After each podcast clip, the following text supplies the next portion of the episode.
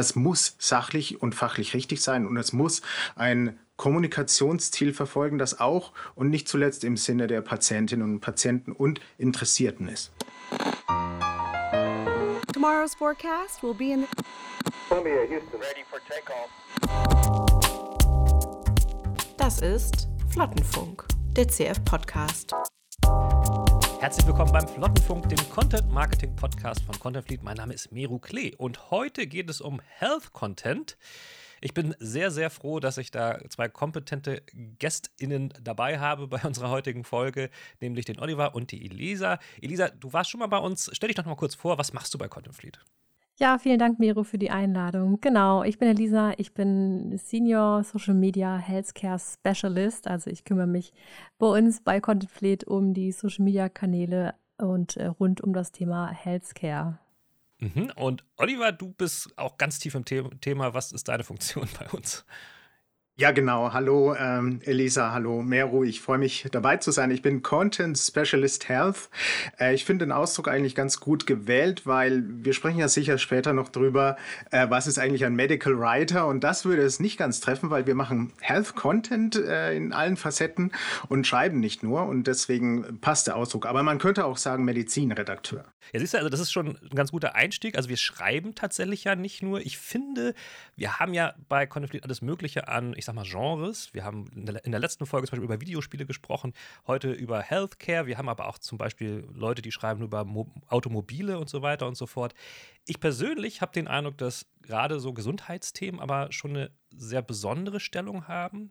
Ähm, nicht nur, werden wir wahrscheinlich später nochmal darüber reden, was es da für Regeln gibt. Ähm, wir werden auch darüber sprechen, was für Leute machen das eigentlich. Aber ich finde auch, ähm, meinem Eindruck nach hat sich da sehr viel verändert, gerade in letzter Zeit. Wenn ich an Health Content denke, denke ich zuallererst an sowas wie die Apothekenumschau. Das ist ja aber mittlerweile nicht mehr der Goldstandard. Was würdet ihr sagen, wie viel hat sich da gerade in den, in den letzten paar Jahren getan? Also ich, ich finde, der, der Mensch oder der, der User an sich sozusagen, der ähm, beschäftigt sich immer mehr mit dem Thema Gesundheit. Das hat man vor Jahren irgendwie noch nicht so gemacht oder vor Jahrzehnten, sagen wir es mal eher so. Ne? Mittlerweile ist man doch mehr interessiert daran, ähm, was tut mir gut, was tut meinem Körper gut. Ähm, ich beschäftige mich viel, viel mehr mit dem Thema Erkrankungen, mit dem Thema Vorbeugung. Und ähm, das merkt man natürlich auch einfach im Userverhalten. Und deswegen ist es auch für Unternehmen so unfassbar wichtig, ähm, sich vernünftig zu präsentieren und da vernünftige Informationen halt rauszugeben. Mhm. Genau, und ähm, das ist die Seite, die von der Gesellschaft herkommt. Ne? Und äh, dann gibt es noch die Seite, die durch den Medienwandel kommt. Ne? Also du hast die Apothekenumschau angesprochen. Die gibt es jetzt, glaube ich, seit 60 oder 70 Jahren. Und ähm, mhm. da war ich noch nicht dabei damals, obwohl ich nicht mehr der Jüngste bin. Aber ich stelle mir das gerade so vor, dass du eben in die Apotheke kamst, die mitnahmst und ähm, hattest dann deine Gesundheitsinformationen für die Woche oder für den Monat in dem Fall. Aber du hattest im Fernsehen wenig Programme du hattest keine spezifischen Gesundheitssendungen. Und das hat sich natürlich sowohl im Fernsehen als auch natürlich durch das, durch das Internet extrem gewandelt. Du hast wahnsinnig viele Möglichkeiten, dich zu informieren als Bürgerin oder als Bürger. Ähm, auch im Zuge natürlich dieser, Elisa, du hast es angesprochen, sagen wir mal, äh, Gesunderhaltung oder manchmal auch Selbstoptimierung, aber auf der anderen Seite natürlich auch, um dich, falls du eine Erkrankung hast oder vermutest, eine zu haben, dich zu informieren im Internet. Und da gibt es wahnsinnig viele Möglichkeiten und leider nicht immer gute. Und da, und da kommen wir dann ins Spiel äh, mit unserer Gesundheitskommunikation die natürlich auch Content Marketing ist, das ist ganz klar, aber es muss sachlich und fachlich richtig sein und es muss ein Kommunikationsziel verfolgen, das auch und nicht zuletzt im Sinne der Patientinnen und Patienten und Interessierten ist. Mhm. Würdet ihr sagen, es gibt da ganz bestimmte Methoden, wie man sich abgrenzen kann zu diesen ja wirklich äh, sehr viel vertretenen Fehlinformationen, die es im Internet gibt? Gibt es da so standardmögliche also Sachen oder wie man das auch erkennen kann, was echter Content sozusagen ist? Ja, also die äh, Möglichkeiten gibt es natürlich und da sollen die Menschen, die sich dafür interessieren und äh, Informationsangebote wahrnehmen, auch darauf achten. Also das empfehle ich sehr. Äh, eines der wichtigsten Themen ist natürlich, wer ist der Absender dieser äh, Gesundheitsinformation? Das ist extrem wichtig, dass das eine renommierte Quelle ist. Aber wenn wir schon von Quellen sprechen, auch, dass die Quellen, die für einen, zum Beispiel einen Artikel, einen Blogbeitrag benutzt wurden, auch unten angegeben sind, sodass Userinnen und User im Internet das nachvollziehen können und gucken können. Sind diese Quellen äh, seriös? Sind die auf Wissenschaft basierend? Und das ist extrem wichtig, weil dann kann man sagen, okay, da hat sich jemand, der Schreibende in dem Fall, Gedanken gemacht. Äh, man weiß zwar immer noch nicht, äh, welche Ausbildung der Absender hat, ähm, aber auch darauf kann man achten. Es gibt Informationsangebote, die zum Beispiel die Autorinnen und Autoren tatsächlich beim Namen nennen, deren Lebenslauf kurz anreißen. Und all das sind Qualitätskriterien, die man beachten kann. Mhm. Zählt das im Social Media Bereich genauso, Elisa? Ja, also man muss natürlich wirklich aufpassen. Ähm, super viele Seiten oder Profile geben so Gesundheitsinformationen raus. Und den einen Tag heißt es, äh, keine Ahnung, zum Beispiel, Kaffee ist super gut, den nächsten Tag heißt es wieder, Kaffee ist super schlecht. Also so mal, wenn man jetzt ein ganz, ganz äh, einfaches Beispiel wählt. Und ähm, mittlerweile ist auch jedes Lifestyle-Magazin äh, daran interessiert, irgendwelche Gesundheitsinformationen oder Tipps rauszugeben. Und wie gesagt, man hat das Gefühl, die ähm, UserInnen wollen das auch gerne lesen und informieren sich, aber wie der Olli schon richtig sagt, man muss halt genau hingucken, wer gibt diese Information raus und ist die, also ist die auch wirklich wahr? Kann ich mich darauf verlassen? Nicht alles, was im Internet steht, ähm, sollte geglaubt werden. Ja, ich habe auch das Gefühl, dass gerade im Social Media mit Quellenangaben immer noch sehr gespart wird. Vielleicht ist das auch ein Indikator, wo man dann vielleicht auch Quality Content ein bisschen besser unterscheiden kann, wenn man darauf achtet. Ich weiß nicht. Ähm, okay, aber dann lass uns doch mal ein bisschen darüber sprechen, was es für ganz besondere Regeln in diesem Bereich gibt, weil, wie gesagt, wir machen ja sehr viel unterschiedlichen Content bei Content Fleet und ich habe auch schon in einigen Bereichen gearbeitet. Ich habe das Gefühl, dass in, eurer, äh, in eurem Bereich das alles noch ein bisschen strenger in Anführungszeichen genommen wird? Ist das ein falscher Eindruck? Nein, der, der Eindruck ist schon richtig und äh, das ist auch gut begründet. Also du sprichst sicherlich das Heilmittelwerbegesetz in erster Linie an, kurz HWG, und das wurde ja nicht umsonst ähm, vom Gesetzgeber auf die Spur gebracht. Äh, denn wir müssen uns strikt an dieses Gesetz halten. Wir müssen, ähm, ein Beispiel ist der Terminus irreführende Werbung absolut vermeiden. Und wir müssen auch ähm, beachten, ob wir uns an äh, Fachpublikum, also an Fachärztinnen und Fachärzte wenden oder an sogenannte Laien. Damit ist einfach die, die Allgemeinbevölkerung äh, gemeint, die keine medizinische Vorbildung hat. Und ähm, da gibt es Unterschiede. Wir dürfen zum Beispiel Wirkstoffe Wirkstoffe dürfen wir gegenüber einem Fachpublikum nennen, Medikamente auch, aber nur hinter einer Login-Schranke, sodass nur dieses Fachpublikum Zugriff darauf hat, während wir gegenüber äh, der allgemeinen Bevölkerung das nicht machen dürfen. Und das ist im Heilmittelwerbegesetz ähm, verankert und extrem wichtig. Das hat natürlich seinen Sinn. Der Sinn ist ganz einfach der Schutz der Lesenden, der Schutz der Patientinnen und Patienten, zum Beispiel und in erster Linie vor Medikamentenübergebrauch oder vor Falschanwendung von Medikamenten. Okay. Ähm, und lässt sich das auch als Vorteil sozusagen nutzen, ähm, dass wir uns da ein bisschen besser abgrenzen können zu anderen ähm, Quellen sozusagen, indem wir da so ein bisschen ähm, auch darauf aufmerksam machen, wie wir arbeiten? Oder ist das was, worüber man lieber nicht so spricht? Es ist ja einfach der Schutz sozusagen der äh, PatientInnen. Ne? Also äh, wenn wir sozusagen äh, Informationen rausgeben würden oder bestimmte Versprechen rausgeben würden, irgendein Wirkstoff hat die und die Wirkung, das würde super polarisieren und ähm, es würde halt ein, ein verfälschtes Bild halt einfach auch rausgeben. Und das ist halt einfach gefährlich und deswegen müssen wir unfassbar darauf achten und das schützt ja letztendlich nur den Patienten selbst. Ja, Genau, und ähm, Mero, wenn ich das so noch sagen darf, äh, es ist natürlich auch so, dass wir das eng verknüpfen müssen mit unserem Informationsauftrag. Also was sind gute Informationen, was ist unser Kommunikationsziel? Und natürlich haben unsere Kundinnen und Kunden Vorstellungen, was das konkrete Kommunikationsziel sein kann bei einer Maßnahme. Aber dahinter steht eigentlich immer, wenn wir von Patientenaufklärungs Websites sprechen, die wir viel machen. Natürlich diese Patientenaufklärung mit dem höchsten Nutzwert und Aufklärungswert für die Patientinnen und Patienten. Und das ist, äh, das steht wirklich über allem, wenn wir in der, äh, von der Patientenaufklärung sprechen. Mhm. Ich meine, wir reden jetzt natürlich viel über so Textangebote, aber im Internet haben sich auch andere Inhaltsformen immer weiter durchgesetzt. Lässt sich das auch genauso umsetzen, ich sag mal so bei so Videocontent und so? Ja, da, das ist auf jeden Fall. Ne? Also wir achten ja, wie gesagt, darauf, dass wir nur dann über das äh, Thema Therapie an sich oder Behandlung sprechen. Und wir müssen dann, wie gesagt, auch darauf achten, dass wir bei den ähm, bei den UserInnen da eben auch keine Medikamente genannt haben. Ne? Das ist zum Beispiel auch so ein Punkt halt. Wir wollen natürlich schon den, den Austausch fördern und wollen über Themen sprechen, mhm. aber auch da hm, dürfen halt keine Medikamente genannt werden, weil das könnte auch wieder den Anschein er erwecken, okay, dieses, dieser Wirkstoff hat bei mir funktioniert, der dürfte bei dem anderen halt auch klappen. Und das heißt, wir haben ein Community Management, wo wir das auch überwachen, was passiert eigentlich unter einem Post, was passiert unter einem Video. Mhm. Ähm, wir achten da sozusagen darauf, dass in der Community ähm, sich vernünftig über Therapie und Behandlung ausgetauscht wird, aber eben nicht über Wirkstoffe und nicht über ähm, heilversprechende Wirkungen. Ja, vielleicht ist das aber, also für mich jetzt als normalen Nutzer auch ein Weg, ähm, diesen, diese Inhalte abzugrenzen von dem, was wir am Anfang schon gesagt haben, von diesen typischen Doktor-Internet-Geschichten, ähm, die es ja so gibt. Wenn ich sehe, okay, da wird wirklich äh, konsequent moderiert und so, dann ist das wahrscheinlich auch ein bisschen ähm, ja, besser fundiert als irgendwo, wo irgendwie drauf losgequatscht wird in irgendwelchen Kommentarsektionen. Das ist ja im Internet leider öfters mal so ein Problem. Ähm, also der, der, der große Vorteil ist wirklich, dass wir das Internet haben und dass sich PatientInnen auf solchen Plattformen austauschen können. Ne? Mhm. Wenn wir mal einfach so 50 Jahre zurückgehen oder 60 Jahre zurück, du hast die Apothekenumschau so schön erwähnt, ähm, da gab es halt nur diesen einen Weg. Und mittlerweile kannst du dich als Betroffener auch auf Social Media ganz, ganz wunderbar austauschen, mit anderen Betroffenen ins Gespräch gehen. Du kannst dich über verschiedene Formate informieren. Ähm, wie du schon sagst, es gibt Videocontent, es gibt Reels, es gibt ähm, verschiedene Möglichkeiten, sozusagen Informationen zu bekommen. Und das ist schon halt ein enormer Vorteil. Ja, definitiv. Ich meine, früher hat man wahrscheinlich Leidensgenossen höchstens mal irgendwie im Wartezimmer noch angetroffen. Ne? Ja. Mhm. Und das Heilmittelwerbegesetz bedeutet auch nicht, dass wir nicht über Therapieoptionen aufklären dürften. Mhm.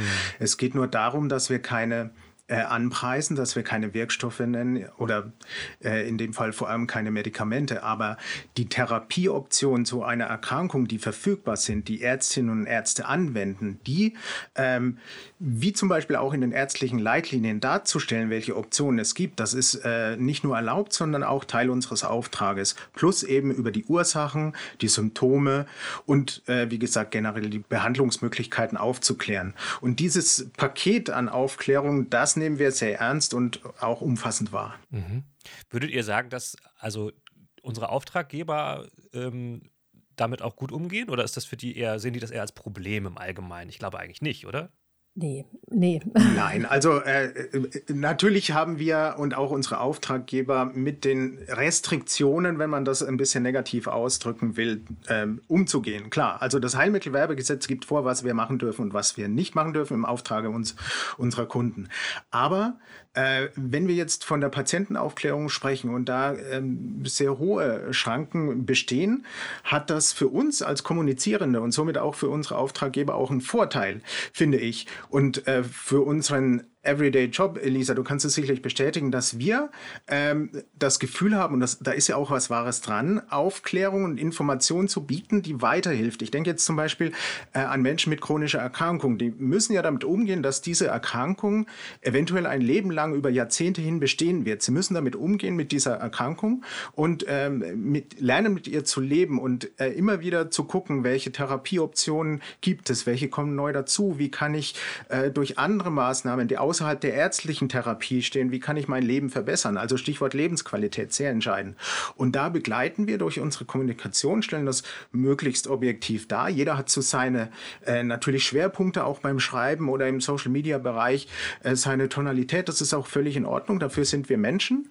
Und das unterscheidet uns natürlich auch von der KI, die jetzt aufkommt. Und deswegen ist der Health-Content, äh, glaube ich, noch lange wenn nicht sogar für immer gut bei Menschen, die mit Menschen kommunizieren, aufgehoben. Ja, also kann ich, richtig schön gesagt, Olli, kann ich tatsächlich genauso unterschreiben. Also es gerade bei den chronischen Erkrankungen oder bei den Autoimmunerkrankungen ähm, ist es wirklich auch schön in den, auf Social Media, in der Community dann zu sehen, dass Betroffene schreiben so, hey, das, das hat mir echt geholfen, ne?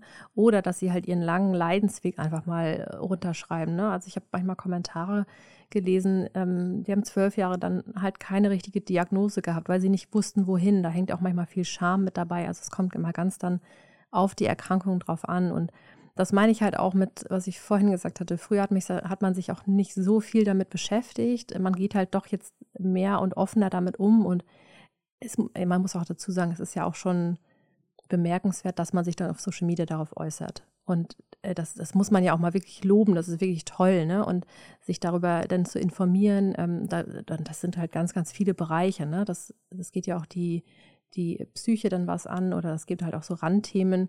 So kann ich mit der chronischen Erkrankung in den Sommerurlaub fahren.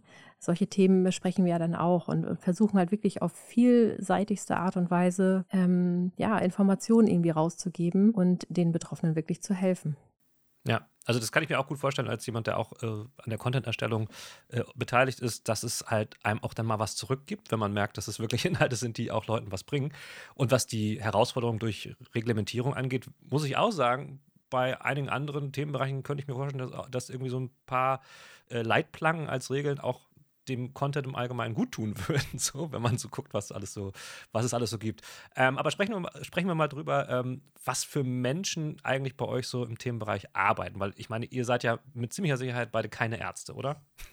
nee, nee, also ich, ich glaube, ähm, also ich bin jetzt seit zwei Jahren ungefähr bei auf dem, auf dem Pfad des Healthcares unterwegs sozusagen und ich hätte es nie für möglich gehalten, muss ich ganz ehrlich sagen. Ne? Also ähm, vorher war ich eher im Lifestyle-Bereich unterwegs, habe Sportmarken begleitet und ähm, habe mich viel mit Ernährung beschäftigt.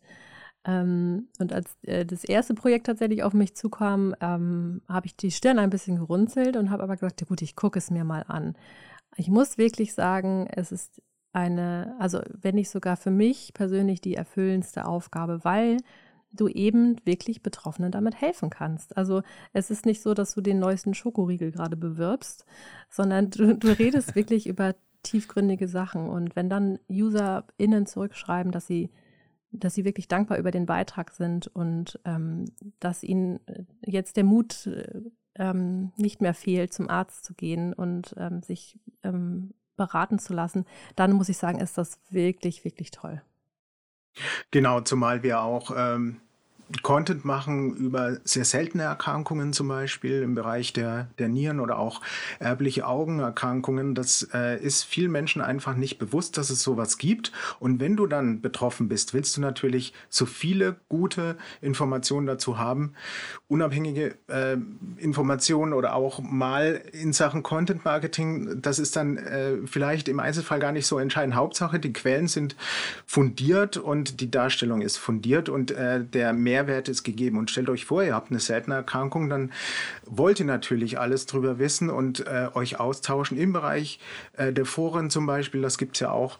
Ähm, aber grundsätzlich bin ich natürlich auch kein Arzt, das stimmt. Und viele Medical Writer oder Content-Spezialisten oder MedizinredakteurInnen sind das nicht.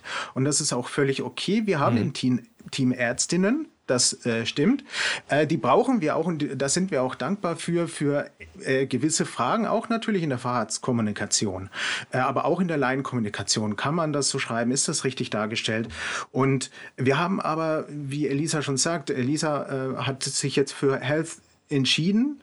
Und ich habe mich vor äh, gut zehn Jahren auch bewusst für Health entschieden und war vorher im Entertainment-Bereich, also im äh, Fernsehzeitschriftenbereich tätig.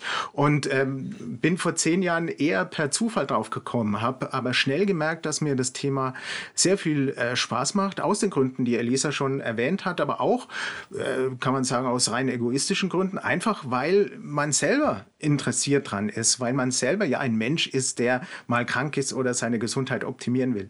Wobei ich zugebe, dass ich während des Schreibens oft genug leider einen Schokoriegel esse, aber äh, das okay. Das bleibt nicht aus. Das bleibt nicht aus. Aber grundsätzlich, ja, die, die Mischung im Team ähm, ist tatsächlich sehr interessant. Wir haben eine Biologin im Team, wir haben eine Ernährungswissenschaftlerin im Team, wie gesagt, Ärztinnen im Team, wir haben Menschen im Team, die aus anderen Bereichen kommen und sich da reingefuchst haben. Ähm, ich habe dann gemerkt, okay, ich will die wissenschaftliche Basis oben drauf packen und habe ein medizinwissenschaftliches Studium absolviert, ein Masterstudium. Ähm, war sehr hilfreich natürlich. Ähm, grundsätzlich ist die wissenschaftliche Basis sehr zu empfehlen, wenn du in den Job startest. Sie ist aber nicht unbedingt ein Muss. Aber wenn du eine wissenschaftliche Basis hast, zum Beispiel Medizin, Medizinwissenschaften, Biologie, Psychologie, und dann das Schreiben bzw. die Content-Erstellung, es muss ja nicht nur das Schreiben sein, auch im Bereich Social Media natürlich oder im Bereich der Content-Kreation, Videos, Reels, dann kannst du das oben draufsetzen. Ist vielleicht leichter als umgekehrt, aber es gibt genug Beispiele, wo es auch umgekehrt sehr gut funktioniert hat. Also einen Königsweg gibt es einfach nicht. Ja, würdet ihr sagen, dass äh, ihr aber trotzdem durch diesen Bereich auch euer eigenes Leben so ein bisschen optimiert habt oder bleibt das aus? ja, schon. Also ich finde, wie gesagt, äh, wie Olli auch schon sagte, man ist halt eh gesundheitlich super interessiert und, und kümmert sich um seine eigene Gesundheit. Und ja. doch, ich würde es schon sagen, ne? Also man achtet nochmal einen Ticken mehr auf sich. Mhm. Ja, und es ist auch schwer zu sagen, ob man vorher schon so war, ne? sich ein bisschen um die Gesundheit gekümmert hat, Sport getrieben hat, wenn auch in, im äh, gemäßigten Sinne dann natürlich und dann äh, mehr Interesse an Medizinthemen hat oder ob es umgekehrt ist, dass man die Medizinthemen ja. jetzt besser kennt und Schlussfolgerungen zieht für sein eigenes Leben. Also Henne-Ei-Problem, aber ich glaube, das ist auch gar nicht so entscheidend, sondern Hauptsache, man achtet ein bisschen auf sich und wie gesagt, der Schokoriegel ist auch nicht täglich, aber oft dabei. Ja, ich, ich, würde aber auch unterstellen, dass selbst äh, Ärzte auch mal zum Schokoriegel greifen. Mit Sicherheit, Insofern ja. Ist das wahrscheinlich noch im Rahmen. ja, interessant. Ähm, Okay, also wenn ich mir jetzt aber so Health Content im Allgemeinen vorstelle, was, was sind das eigentlich für Auftraggeber? Also das sind ja wahrscheinlich jetzt nicht nur die puren Pharmakonzerne oder was kann man sich da vorstellen? Wir arbeiten natürlich für verschiedene Unternehmen, die aus verschiedenen Branchen kommen, ähm, innerhalb der Gesundheitsbranche natürlich. Und äh, das können Krankenkassen sein, das können äh, pharmazeutische Unternehmen sein und entsprechend sind natürlich die Ansätze, die Leistungen der Auftraggeber und auch die Produkte unterschiedlich und somit auch die Kommunikationsziele und schon allein die Herangehensweise an den Content, den wir erstellen. Ein Beispiel für Krankenkassen äh, ist es sehr oft äh, Gesunderhaltung, ja, die im Vordergrund steht. Das hat sehr viel mit Ernährung zu tun, oft mit äh, Sport, aber auch natürlich wollen die Menschen wissen, welche Vorteile äh, gibt es aus, aus dem Versicherungsverhältnis, äh, hm. was kann ich da, welche Leistungen gibt es zum Beispiel. Und auf der anderen Seite, wenn wir von, von Pharma Unternehmen sprechen, dann ist es wieder ähm, die Aufklärung über eine Erkrankung. Ja, also häufig genug sind es eben chronische Erkrankungen und im, im äh, Bezug dazu äh, ist es extrem wichtig, dass wir gerade bei chronischen Erkrankungen nicht nur Aufklärung bieten, sondern auch Möglichkeiten, wie sich Patientinnen mhm. und Patienten untereinander austauschen können.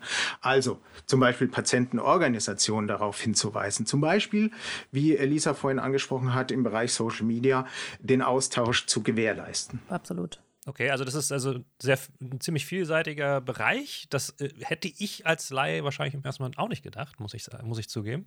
Ähm, finde ich sehr spannend. Ich finde es toll, dass wir als Content auch sowas abdecken und vor allen Dingen auch so kompetent abdecken können, weil ich glaube, da gibt es, wie schon gesagt, äh, bei Dr. Internet viele Leute, die das auch einfach irgendwie so machen. ähm, ich freue mich, dass ihr dabei wart. Wir wollen jetzt noch mal ganz kurz unsere kleine Rubrik Fragenfischen mit euch durchführen. Das sind ein paar Fragen, die ich euch abwechselnd stelle, wo ihr bitte möglichst spontan und kurz darauf antwortet. Und jetzt eine Runde Fragenfischen. Seid ihr bereit? Halbwegs. Halbwegs. Okay, dann starte ich mit dir, Elisa. Was würdest du deinem Ich von vor zehn Jahren gesundheitlich raten? Ach Gott, ja. Also, hm. vor zehn Jahren war es, glaube ich, schon noch der, der Fokus, sehr viel auf, sehr viel Sport zu machen und sehr wenig zu essen. und ähm, ich will jetzt nicht Size Zero sagen, aber ähm, das war schon eher so leider der Trend, der natürlich auch durch Social Media gepusht wurde. Und dann würde ich meinem zehn Jahre jüngeren Ich sagen, hör nicht auf die sozialen Medien, sondern mach dein Ding und äh, achte auf deinen Körper. Sehr gut, sehr gut. ähm, Oliver, mit welcher fiktiven Figur würdest du gern zusammenarbeiten? Boah. Tja. Also fiktiv. Ich weiß, also eine Person, die es gar nicht gibt oder die es äh, theoretisch gibt. Überrasch mich. Äh, ja, na gut, die gab's. Albert Einstein ist natürlich immer so eine Referenz im Wissenschaftsbereich. Äh, da ja. würde ich zwar wahrscheinlich ähm, 10% von dem, was er sagt, kapieren, aber trotzdem wäre es interessant zuzuhören und vielleicht auch zu gucken, wie kann man mit einem Genie zusammenarbeiten. Ich mache zwar jeden Tag die Erfahrung, mit Genies zusammenzuarbeiten, aber mit Einstein Das wäre natürlich auch cool. Klingt gut, klingt gut. Elisa, ähm, sag mir das Health-Thema, bei dem du bisher am meisten gelernt hast. Oh, ja, tatsächlich die ähm, Autoimmunkrankheit ähm, Psoriasis oder Schuppenflechte. Okay. Ähm, und wie vielseitig sie doch ähm, den Körper betrifft, weil es eine systemische Erkrankung ist, also den kompletten Körper ähm, ja, betrifft. Und das war mir vorher so nicht bewusst. Und ähm, da habe ich mich jetzt quasi richtig reingefuchst. Ja. Ist klar. Da können wir natürlich äh, auf unseren zahlreichen Kanälen noch viel mehr darüber erfahren. Ja, das stimmt. Ähm, Oliver, wie beginnt dein idealer Arbeitstag? Ja, mit Abwechslung. Also ich neige dazu, so Rituale zu haben. Wir hatten vorhin äh, vor dem Gespräch hier übers Frühstück gesprochen und da ist es bei mir immer Marmelade und immer der Kaffee. Und ich habe gelernt, das Thema Achtsamkeit äh, wird dadurch gefördert, dass man Dinge anders macht außerhalb dieser Rituale und deswegen die Dinge achtsamer macht, die man gerade tut. Ja? Und das klingt ja auch irgendwie logisch und Okay, deswegen, okay. ähm, ja, das nehme ich gerne auf und würde für die Zukunft dann ähm, an mich selber die Aufgabe stellen, morgens Dinge anders zu machen, dass ich achtsamer in den Tag starte und dann vielleicht das mit in die Arbeit reinnehmen kann. Das wäre irgendwie gut. Sehr gut, das klingt sehr gut. Ähm, Elisa, wer wäre der bessere Influencer? Dr. House oder Dr. Chivago? Oh Gott, äh, Dr. House wahrscheinlich. Doch, äh, äh, da mein Mann letztens äh, verletzt war, habe ich ihn witzigerweise auch immer so genannt, weil er mit einer Krücke durchs Haus lief. Und der ist so extrovertiert, ich glaube, der kann das. Kann das ja, der könnte gut. das, ja. Der würde auf jeden Fall polarisieren. Das fürchte ich auch. Okay, Oliver, Urlaub am Meer oder in den Bergen? Auf jeden Fall Berge. Also ich wohne und komme aus Bayern und ähm, bin gleich aus, aus Franken, da gibt es nicht so hohe Berge, aber ich fahre gerne in die Berge, aber ich mag das Meer auch. Okay, interessant. Ja. Ich glaube, die, ich, ich wage die äh, Behauptung, dass die meisten Leute eher mit Meer antworten. Aber ja, kann sein. Ja. Ah, okay. ja, das war schon, ihr Lieben. Ähm, ich bedanke mich vielmals bei euch für eure Zeit, dafür, dass ihr mir als Laie ein bisschen was erzählt habt über Health Content, weil ich habe, wie gesagt, sehr wenig Ahnung. Ähm, ich werde auch versuchen, etwas gesünder in den Tag zu starten, morgen früh. Äh, für heute habe ich es leider schon versaut mit meinem Marmeladenbrot. Aber ich auch. trotzdem, danke für eure Zeit und ähm, ja, bis zum nächsten Mal. Danke, ciao. Vielen Dank, tschüss. Das war Flottenfunk.